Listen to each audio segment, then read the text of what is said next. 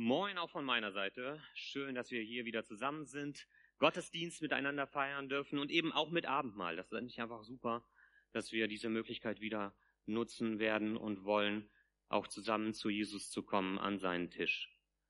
Ich äh, möchte auf äh, Wortgewandt hinweisen, nochmal am Mittwoch, äh, unsere Bibelstudienreihe. Äh, ihr habt das in dem Vorlauf gesehen beim Beamer, eine herzliche Einladung dazu. Wie immer momentan über Zoom. Die äh, Links oder die Einladeinformationen äh, werden nochmal verschickt für alle, die den Rundmail, die Rundmail bekommen. Wenn ihr sie nicht bekommt, dann dürft ihr euch gerne an Clara wenden. Clara Möntinger, die ähm, ist verantwortlich für den Rundbrief und wenn ihr dort eure E-Mail weitergebt, dann ähm, kriegt ihr auch alle aktuellen Informationen hier bei uns aus der Gemeinde. Und äh, möchte auch heute darauf hinweisen, an der Videotechnik haben wir heute ein Durchschnittsalter von zwölf, glaube ich. Ähm, einmal mit Jost und mit meinem Sohn, die kurzfristig eingesprungen sind. Das finde ich einfach toll, dass wir junge Leute haben, die bereit sind, sich mit einzubringen.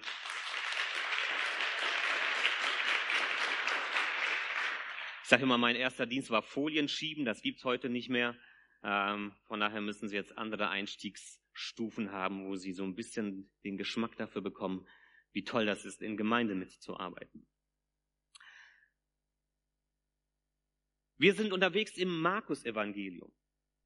Die gute Nachricht nach Markus. Das ist aktuell unsere Predigtreihe. Und wir haben gesehen beim letzten Mal, als wir uns mit äh, Markus beschäftigt haben, dass Jesus in seiner Heimatstadt gewesen ist.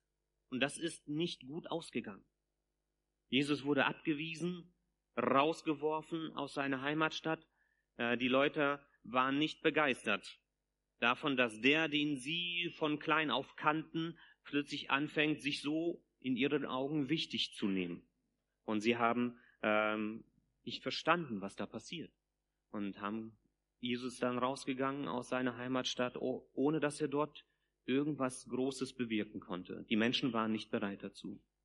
Hat dann seine Jünger versammelt die er um sich hatte, hat sie ausgesandt. Er hat sich nicht entmutigen lassen. Ich habe damals gesagt, kein Mimimi, nicht dieses Opfermäßige, äh, ich kann jetzt nichts tun, also gebe ich mich geschlagen und fange an zu heulen, sondern er ist äh, ausgegangen mit seinen Jüngern, hat sie ausgesandt und hat ihnen einen Auftrag gegeben, das Reich Gottes weiterzugeben, diese neue Welt den Menschen zu bringen, sie ihnen vorzustellen. Und jetzt sehen wir in diesem Text für heute dann, dass Markus an dieser Stelle etwas sehr Interessantes macht. Er erzählt nicht die Geschichte von Jesus weiter, sondern er geht zurück in der Geschichte. Er macht einen Rückblick. Es ist so ein kleines Zwischenspiel, das er hier einbaut. Und ich finde das sehr interessant, dass er das an diesem Moment macht. Ich habe es ja immer wieder gesagt. Immer dann, wenn man bei Johannes, äh, bei Markus denkt, dass äh, irgendwas richtig losgeht, kommt irgendwas, was einen erstmal wieder runterzieht. Äh, also er lässt einen nie so auf so einer Euphoriewelle reiten, sondern es passiert immer etwas, was einen erstmal wieder auf den Boden der Tatsachen bringt. Und so ist das auch heute. Er blickt zurück auf das, was mit Johannes dem Täufer geschehen ist. Das letzte Mal mit Johannes hatten wir zu tun, ähm, nachdem Jesus seine äh, Jünger berufen hat. Und dann wurde erwähnt, dass Johannes ins Gefängnis gekommen ist. Und jetzt geht Johann, äh, Markus zurück zu dieser Geschichte mit Johannes und erzählt, was dann mit Johannes weitergelaufen ist. Und das ist ein Schatten darauf, ein Ausblick darauf, was Jesus selbst bevorstehen wird. Hier sehen wir schon mal so einen kleinen Blick nach vorne in die Geschichte, die auf Jesus warten wird. Auf das, was auf die wartet, die Gottes neue Welt hineinbringen in diese alte Welt, in der wir leben, in dieses alte Weltsystem das eben feindlich gegenüber Gott steht. Was passiert, wenn wir dieses alte Weltsystem mit Gottes neuer Welt in Berührung bringen? Das sehen wir in dieser Geschichte von Johannes dem Täufer. Und ich kann an dieser Stelle schon einen kleinen Spoiler vorschicken. Es nimmt kein gutes Ende. Zumindest scheinbar. Also es ist hier ein Zeichen dafür, was Jesus bevorsteht. Und wir lesen heute den Text zusammen aus Markus 6, die Verse 14 bis 29. Ich möchte euch dazu einladen, da mit reinzuschauen, wenn ihr eine Bibel habt. Ähm, ich habe es auch hier für äh, den Livestream und für euch hier einfach auch nochmal auf der Folie, aber es ist immer gut, auch selber eine Bibel zu haben, wo man selber auch nochmal mit reingucken kann. Überall sprach man von Jesus und dem, was er tat. Auch König Herodes hörte von ihm. Einige Leute sagten, Johannes der Täufer ist von den Toten auferstanden. Deshalb kann er solche Wunder tun. Andere meinten, er ist der Prophet Elia. Wieder andere behaupteten, er ist ein Prophet, wie Gott sie schon früher geschickt hat. Aber Herodes hatte Angst, weil er überzeugt war, es ist Johannes, den ich enthaupten ließ.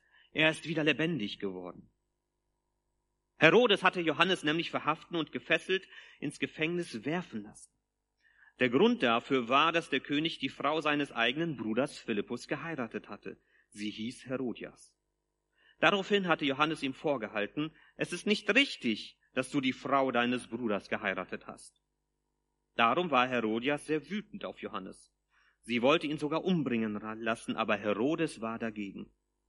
Er fürchtete sich nämlich vor Johannes, weil er wusste, dass dieser ein Mann war, der nach Gottes Willen lebte und ganz zu ihm gehörte. Noch im Gefängnis hielt Herodes seine schützende Hand über Johannes und hörte ihm gerne zu, auch wenn ihn seine Worte sehr beunruhigten. Schließlich aber kam die Stunde der Herodias. Herodes hatte zu seinem Geburtstag seine Hofleute, Offiziere und die führenden Männer von Galiläa eingeladen. Während des Festessens kam die Tochter von Herodias herein und tanzte. Herodes und seine Gäste waren begeistert. Der König versprach ihr deshalb, bitte mich um was du willst, ich will es dir geben. Ja, schwor er, ich gebe dir alles, worum du mich bittest, und wenn es die Hälfte meines Königreichs wäre. Sie ging hinaus zu ihrer Mutter und fragte, was soll ich mir denn vom König wünschen? Den Kopf von Johannes, dem Täufer, antwortete die Mutter. Schnell lief die Tochter zu Herodes zurück und bat, ich will, dass du mir sofort den Kopf von Johannes, dem Täufer, auf einem Teller bringen lässt.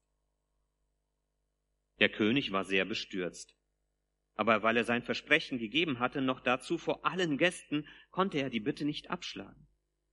Unverzüglich schickte er nach einem Henker und befahl ihm, den Kopf von Johannes dem Täufer zu bringen. Der Henker ging ins Gefängnis, enthauptete Johannes dort und brachte den Kopf auf einem Teller.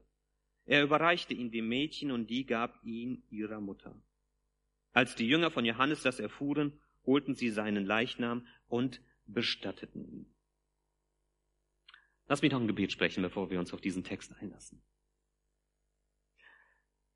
Jesus, hier lesen wir eine traurige Geschichte über das, wie dein eigener Verwandter, der, der dich getauft hat, wie er ein Ende gefunden hat, weil er es gewagt hat, sich in dieses Weltsystem hineinzubegeben und etwas von deiner neuen Welt reinzubringen. Ich möchte dich bitten, dass du zu uns sprichst, auch durch so einen düsteren und traurigen Text. Öffne uns die Herzen für das, was du uns zu sagen hast. Amen.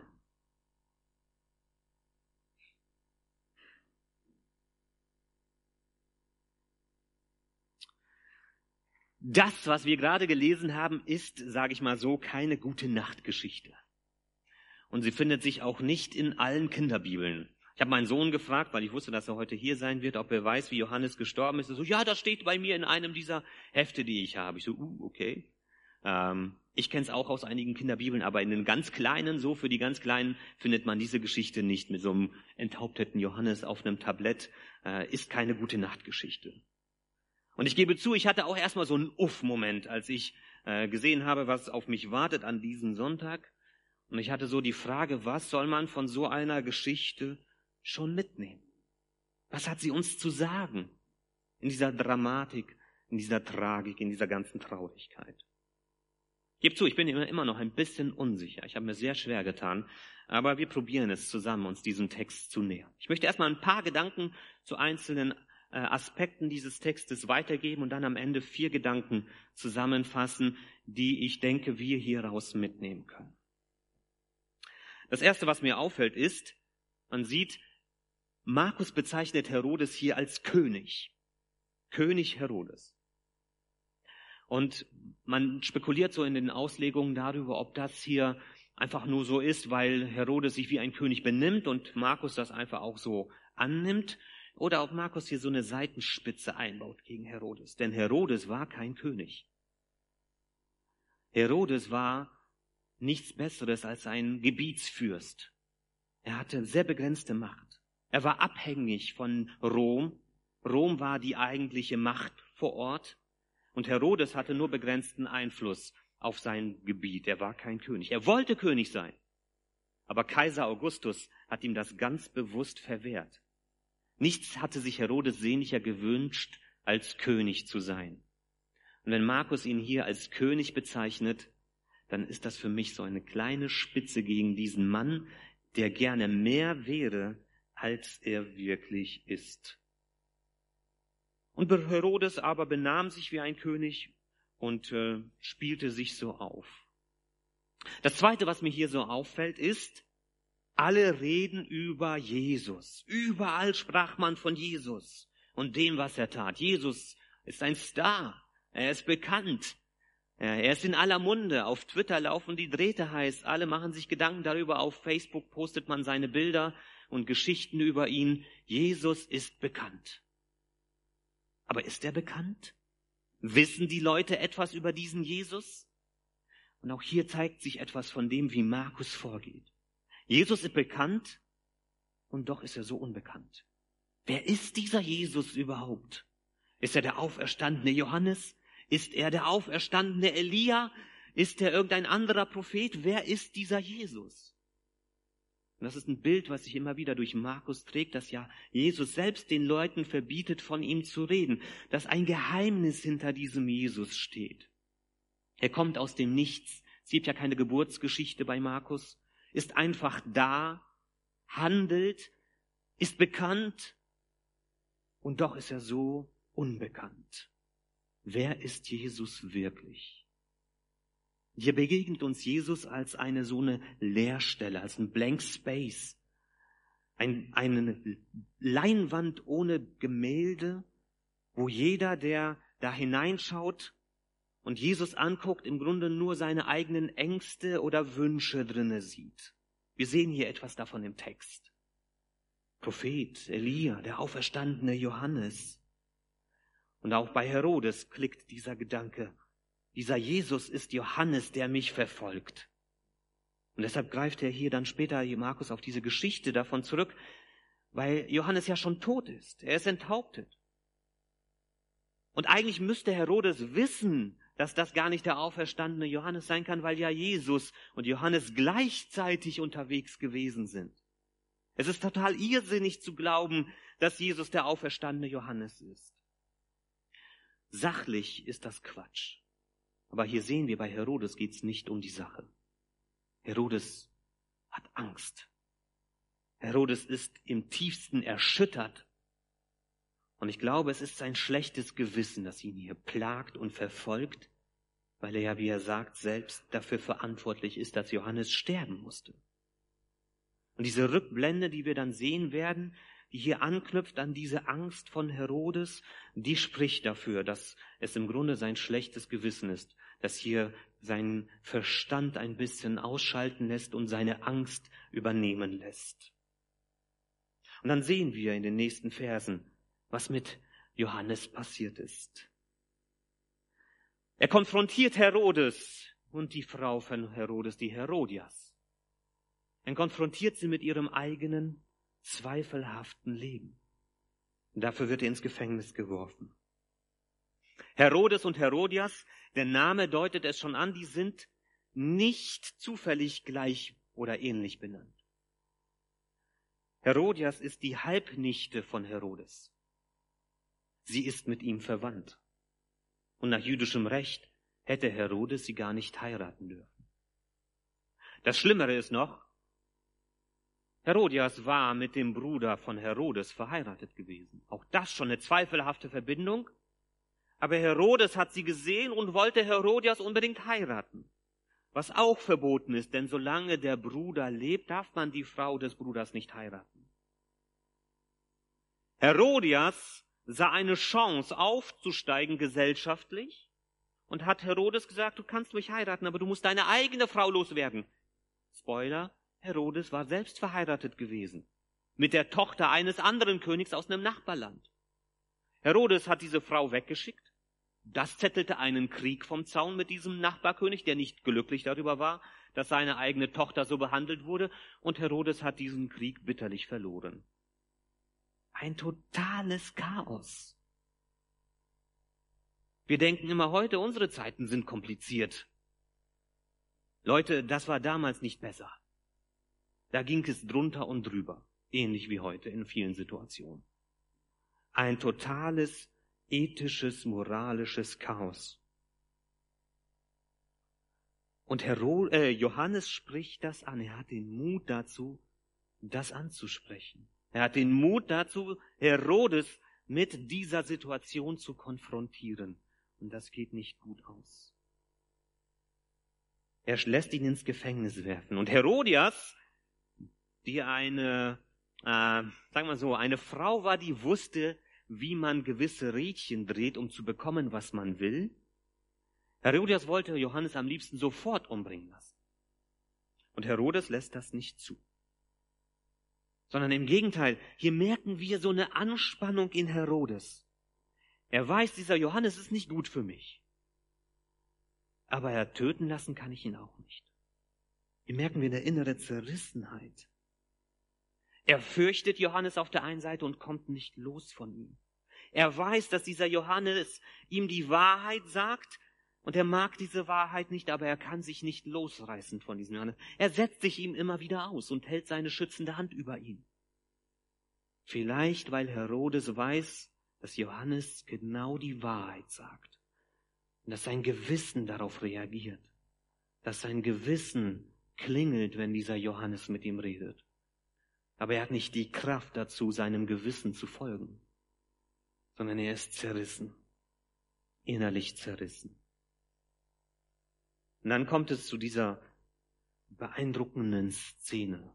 Eine morbide, unglaublich deprimierende, düstere Szene bei diesem Fest. Herodes veranstaltet ein Fest. Er lädt alle ein und seine eigene äh, Stieftochter und äh, die Tochter seiner Halbnichte tanzt auf diesem Fest. Ich kann euch garantieren, das war kein Walzer, den sie getanzt hat. Und es war auch kein harmloser Reigen, der dort veranstaltet wurde. Vielmehr dürfte das ziemlich erotisch gewesen sein.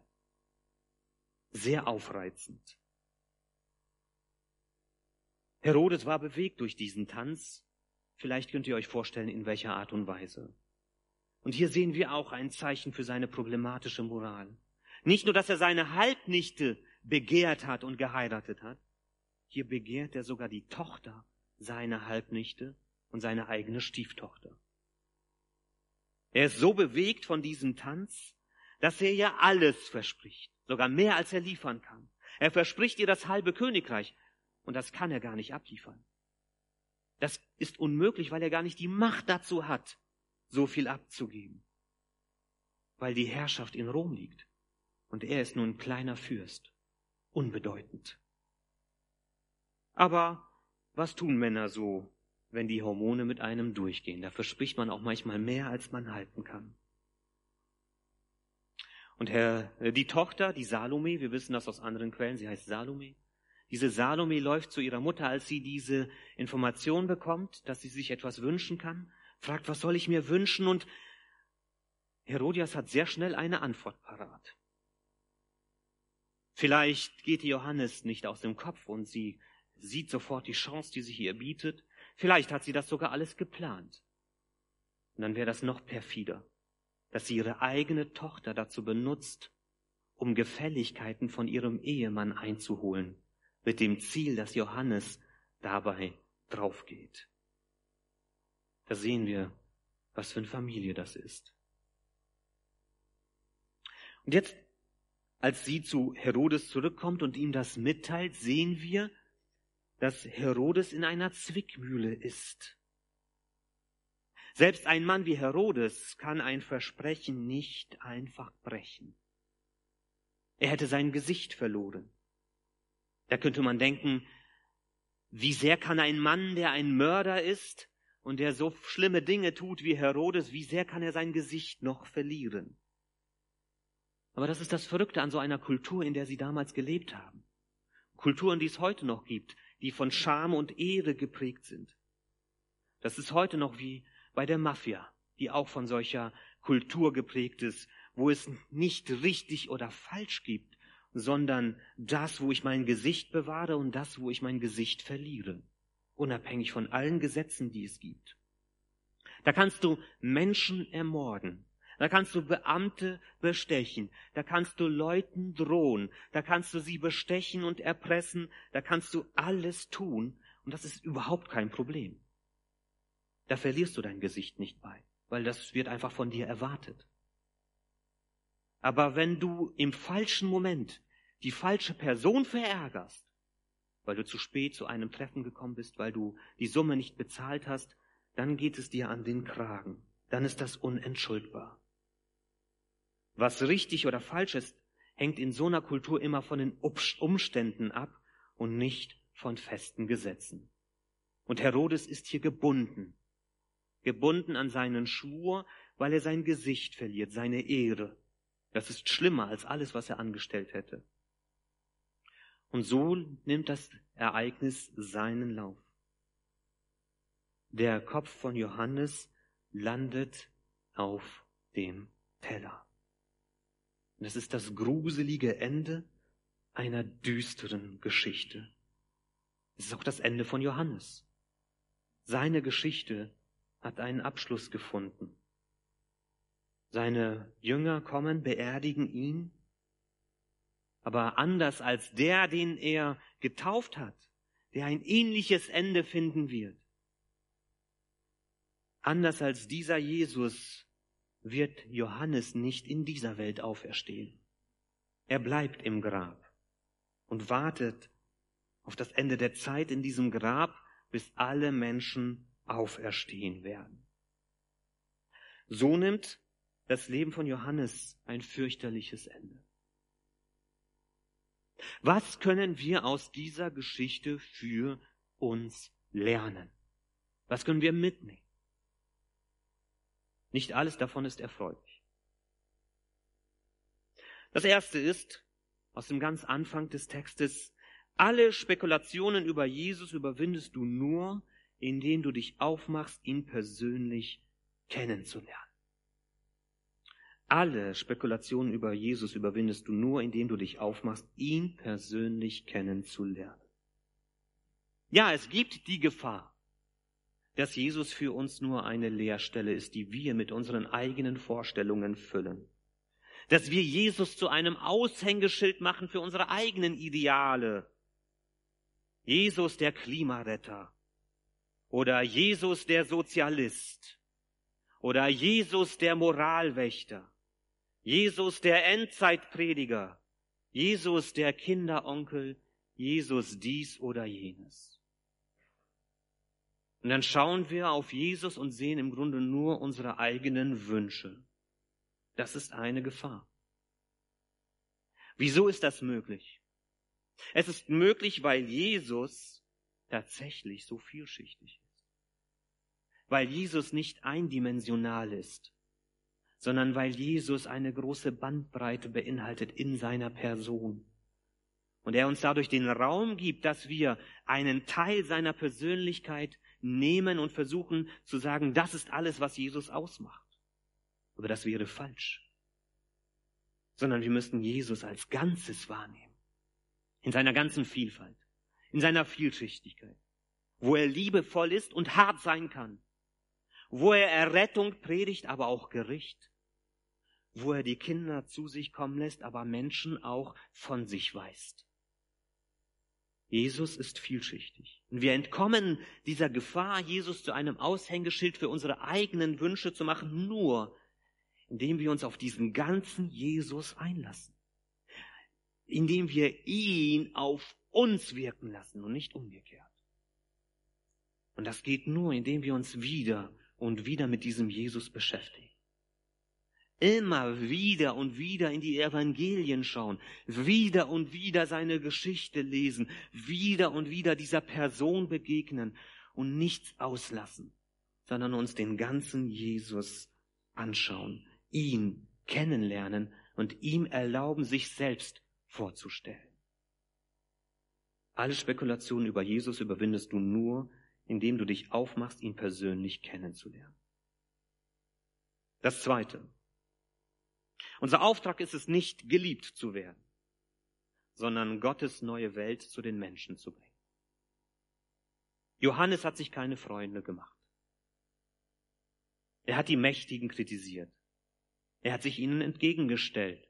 Er hat ihnen nicht durchgehen lassen, was sie gerne hätten, einfach unter den Tisch kehren lassen. Jesus war genauso. Auch Jesus hat die Mächtigen kritisiert. Beide wurden dafür getötet. Enthauptet und gekreuzigt wirst du nicht, weil du Bonbons an Kinder verteilst und piep, piep, piep, habt euch liebt, predigst. Dadurch wird niemand gekreuzigt, wenn wir das tun. Auch dafür wurde Jesus nicht gekreuzigt. Jesus wurde gekreuzigt, weil er die, den Mut hatte, Gottes neue Welt in dieses Weltsystem reinzubringen und dadurch auch die Mächtigen zu hinterfragen, dieses System zu hinterfragen. Auch das ist unser Auftrag. Gottes neue Welt in diese Welt hineinzutragen. Und es ist nicht unser Auftrag, dass die Menschen uns am Ende lieb haben.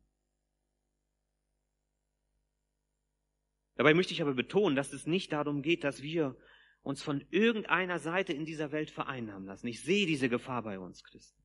Dass wir uns zu schnell an diejenigen ranschmeißen, die irgendwie scheinbar mit uns irgendwo nahestehen. Ich sage das ganz deutlich, keine Partei, keine politische Richtung, keine gesellschaftliche Gruppe, keine Ideologie in dieser Welt ist unser Freund. Und wir dürfen uns an keine Richtung anschmeißen. Wir dürfen uns nicht vereinnahmen lassen. Sondern wir sprechen Gottes neue Welt in diese Welt hinein. Und wenn es alle Leute verärgert, dann soll es so sein. Das ist unser Auftrag. Gerade auch vielleicht in die Richtung derer, die uns eigentlich nahestehen. Wo wir sogar vielleicht sehen würden, dass wir mit denen eine Schnittmenge haben, gerade auch in diese Richtung unangenehme Wahrheiten auszusprechen. Und ich sehe das in der Politik zu oft, dass man die Fehler bei dem anderen sieht, aber nicht bei sich selbst. Was sind schon die paar Millionen, die man da verschludert hat? Spielt doch keine Rolle. Was sind schon die paar Mauertoten und die paar Stasi-Leute bei uns? Spielt doch keine Rolle. Was ist schon das bisschen Heuchelei? Was ist schon das bisschen Lügen? Was die anderen tun, das ist viel schlimmer. Unser Auftrag ist es, Gottes neue Welt in die ganze Welt zu bringen, in dieses ganze System hinein. Aber das, was mir auffällt bei Johannes und Jesus, ist, dass sie sehr stark die eigenen Leute kritisieren. Ich lese bei Johannes und Jesus nichts darüber, dass sie die Römer kritisieren, sondern Jesus kritisiert die Pharisäer, die Gruppe, die ihm am nahesten steht, und Johannes kritisiert auch das eigene Volk und macht ihnen deutlich, wo sie von Gottes wegen abgewichen sind. Und das ist, unser Auftrag ist es nicht, das sage ich auch, auf der anderen Seite dann mit so einem Moralfinger durch die Welt zu laufen, du, du, du, du. Das machst du alles böse und falsch. Du musst und du darfst nicht, das ist nicht unser Auftrag. Nicht mit Wut, nicht mit Geschimpfe, nicht mit so einem überheblichen Charakter sondern einfach Gottes neue Welt zu leben, dem Willen Gottes selbst nachzufolgen und auch deutlich zu machen, wie wir vom Evangelium geprägt sind, wofür das Evangelium steht und was das Evangelium bedeutet, was Gottes gute Gedanken für uns Menschen sind. Das alleine wird schon reichen, um die Menschen gegen uns aufzubringen. Da müssen wir nicht noch extra irgendwo rumschimpfen und äh, uns irgendwie aufstellen und mit dem Zeigefinger wackeln. Das ist nicht unser Auftrag. Aber unser Auftrag ist es, Gottes neue Welt zu den Menschen zu bringen, Gottes Evangelium zu verkündigen und den Menschen zu sagen, was Gottes gute Gedanken für uns sind. Das dritte ist, hör auf dein Gewissen und lass dich zur Umkehr bewegen, damit du Frieden finden kannst. Herodes hatte die Chance, auf sein Gewissen zu hören, aber er hat es nicht getan. Und er hat keinen Frieden gefunden in seinem Leben. Er hatte die Chance zur Umkehr. Und er hat sich dagegen entschieden. Ich weiß nicht, ob dich etwas plagt in deinem Leben. Ich weiß nicht, ob das Gewissen irgendeine Situation bei dir anspricht, wo du weißt, dass du falsch unterwegs bist. Aber gerade an diesem Abendmahlsonntag möchte ich dir zurufen, nutze die Möglichkeit zur Umkehr. Hör auf dein Gewissen. Hör auf das, was der Geist Gottes in dein Leben sagt. Lass dich zur Umkehr bewegen. Das ist unser Privileg als Christen. Nicht, dass wir alles richtig machen. Im Gegenteil. Aber dass wir wissen, dass wir immer wieder neu anfangen dürfen. Dass wir Frieden und Vergebung finden bei Jesus Christus. Und wenn es etwas gibt in deinem Leben, was dich plagt und beschäftigt, schieb das nicht vor dir her. Dräng es nicht weg, sondern lass es zu dir reden. Komm damit zu Jesus. Such dir vielleicht einen anderen Menschen, mit dem du darüber reden kannst und wo ihr gemeinsam dafür beten könnt und es dann bei Jesus lassen könnt. Nur dann findest du Frieden in deinem Leben. Das ist der Frieden, den Jesus dir versprochen hat. Und das Letzte. Entscheidungen haben Konsequenzen. Überlege daher sehr genau, worauf du dich einlässt. Entscheidungen haben Konsequenzen. Überlege sehr genau, worauf du dich einlässt. Herodes hat in einem Moment, wo er nicht ganz klar bei Verstand gewesen ist, eine Zusage gemacht, die er bitterlich bereut hat. Wie oft passiert es uns, dass wir in Situationen, wo wir nicht genau nachdenken, wo wir vielleicht durch Gefühle oder anderes unglaublich stark bewegt werden, dass wir uns auf Sachen einlassen, die uns am Ende auf die Füße fallen. Entscheidungen haben Konsequenzen und nicht alle Entscheidungen kannst du rückgängig machen. Nicht alle Konsequenzen können wir aufheben. Daher möchte ich dir einfach zurufen, dass wenn du davor stehst, wichtige Entscheidungen zu treffen, dass du darüber nachdenkst, was hat das für langfristige Folgen? Was hat das für Auswirkungen auf dein Leben, auf andere Menschen in deinem Umfeld? Dass du diese Entscheidungen bewegst, auch mit Jesus Christus zusammen dass du seinen Rat einholst, Rat von anderen Menschen und dass du dir sehr genau überlegst, worauf du dich einlässt, wodurch du dich fesselst, wodurch du dich in Beschlag nehmen lässt, welche Konsequenzen das hat. Das sind die vier Punkte, die ich in dieser Geschichte sehe, die uns helfen können, vielleicht in dem einen oder anderen Bereich in deinem Leben. Es ist keine einfache Geschichte und es sind keine einfachen Nachrichten, die wir haben. Aber es sind vielleicht die Dinge, die dir in der einen oder anderen Situation helfen können, vielleicht einen klareren Blick für etwas in deinem Leben zu bekommen. Und das wünsche ich dir. Und äh, darum, dafür bete ich jetzt auch.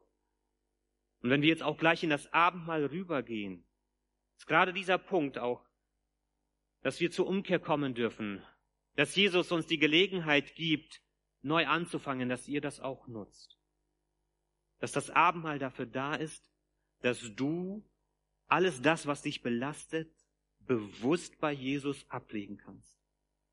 Das Abendmahl ist nicht für die da, die ein reines und vollkommenes Gewissen haben. Das Abendmahl ist für die da, die belastet sind, die wissen, dass sie Schuld haben, aber die auch wissen, dass sie diese Schuld loswerden dürfen. Und deshalb dürfen wir uns gleich auch ganz bewusst auf dieses Abendmahl miteinander einlassen. Auch die, die an den Geräten sind. Ihr werdet auch gleich Zeit haben, euch darauf vorzubereiten, wenn ihr das nicht schon getan habt. Ich bete noch, bevor wir jetzt dann auch zum Abendmahl übergehen. Jesus Christus, danke dir für Johannes, für sein Leben. Dafür, wie es angefangen hat und dafür, wie es geendet ist.